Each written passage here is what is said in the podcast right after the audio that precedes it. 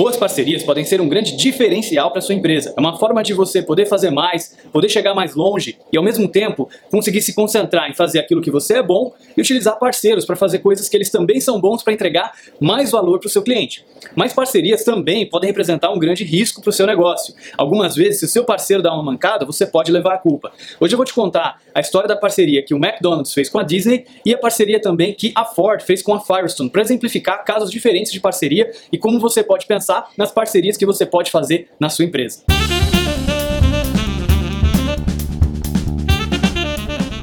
No caso da parceria do McDonald's com a Disney, eu acho que vocês vão reconhecer. Quando você vai ao McDonald's e você compra aquele, aquele combo para crianças, o McLunch Feliz, você leva um brinquedo. E muitas vezes esse brinquedo é de um personagem da Disney. Então é uma parceria que o McDonald's e a Disney fazem juntos, e aí envolvem campanhas de marketing que eles podem fazer, envolve o brinquedinho que vai junto com o sanduíche. Mas olha só, esse é o tipo de parceria que as empresas compartilham pouca responsabilidade uma com a outra no produto final. Porque, por exemplo, se você comeu um hambúrguer e aquele hambúrguer de repente está um pouco salgado, não veio tão bom, veio frio, você provavelmente não vai culpar a Disney por isso. Você vai entender exatamente que aquilo foi responsabilidade do McDonald's. Da mesma maneira, se você assistir o filme da Disney e não gostar daquele filme por alguma razão, você também não vai culpar o McDonald's, não vai deixar de comer o sanduíche porque não gostou do desenho da Disney.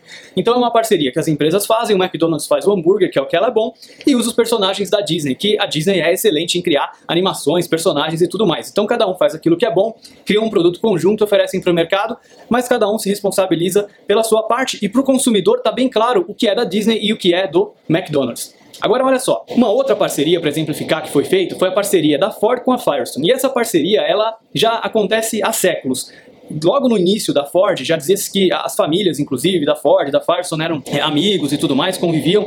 Então era muito comum você encontrar carros da Ford com pneus da Firestone e tudo mais. O que acabou acontecendo é que a Ford lançou um carro na época chamava Ford Explorer. A Ford lançou essa parceria com a Firestone e os carros da Ford, o Ford Explorer, já vinham com o pneu da Firestone instalado. O que acabou acontecendo nessa situação é que alguns acidentes aconteceram com o Ford Explorer. Inclusive, algumas pessoas morreram, infelizmente, nesses acidentes. E houve uma grande repercussão na mídia, os consumidores estavam preocupados, desconfiados, aguardando o recall, e houve uma troca de culpa entre as duas empresas. O que acabou acontecendo é que, para o consumidor final, tanto a Ford quanto a Firestone acabaram ficando comprometidas, perderam um pouco da confiança do consumidor naquela época. O consumidor não conseguia separar o que era responsabilidade do carro, o que era responsabilidade do pneu, simplesmente era algo perigoso que deveria ser evitado. Então, com isso, as vendas da Ford caíram, as vendas da Firestone também caíram, Ambas as marcas foram prejudicadas por esse acidente. A grande questão é que, na primeira parceria, a, a responsabilidade de cada empresa no produto que é entregue para o consumidor está bem clara. Na segunda, não. É muito difícil a gente separar o pneu do carro, é mais fácil a gente separar o hambúrguer do brinquedo.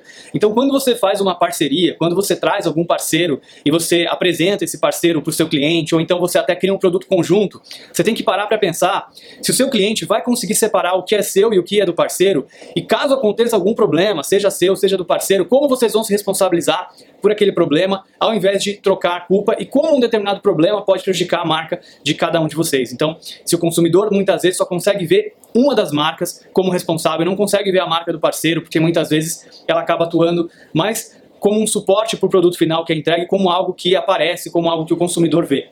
Então é muito importante você levar isso em consideração em todas as parcerias que você está fazendo e que você considere como é que vocês vão atuar num caso de um problema, como vocês vão se responsabilizar, como vocês vão se colocar é, para os seus clientes, para a mídia, caso seja um caso que, que tenha tanta repercussão como esse da Ford e da Firestone. Então, é, esse foi um episódio especial sobre parcerias e sobre como as marcas podem aparecer para o consumidor num problema que aconteça com essa parceria, o quanto o consumidor consegue ou não separar as marcas num produto conjunto que você entrega para o mercado ou num serviço conjunto que você entrega para o mercado junto com um parceiro. Espero que você tenha gostado desse episódio. Deixa aqui o seu comentário se você conhece outros casos de parceria que deram certo, que não deram certo. Não esquece também de dar um like no vídeo se você gostou e de se inscrever aqui no canal, se inscrever também no podcast caso você esteja ouvindo via iTunes. Muito obrigado e até o próximo episódio.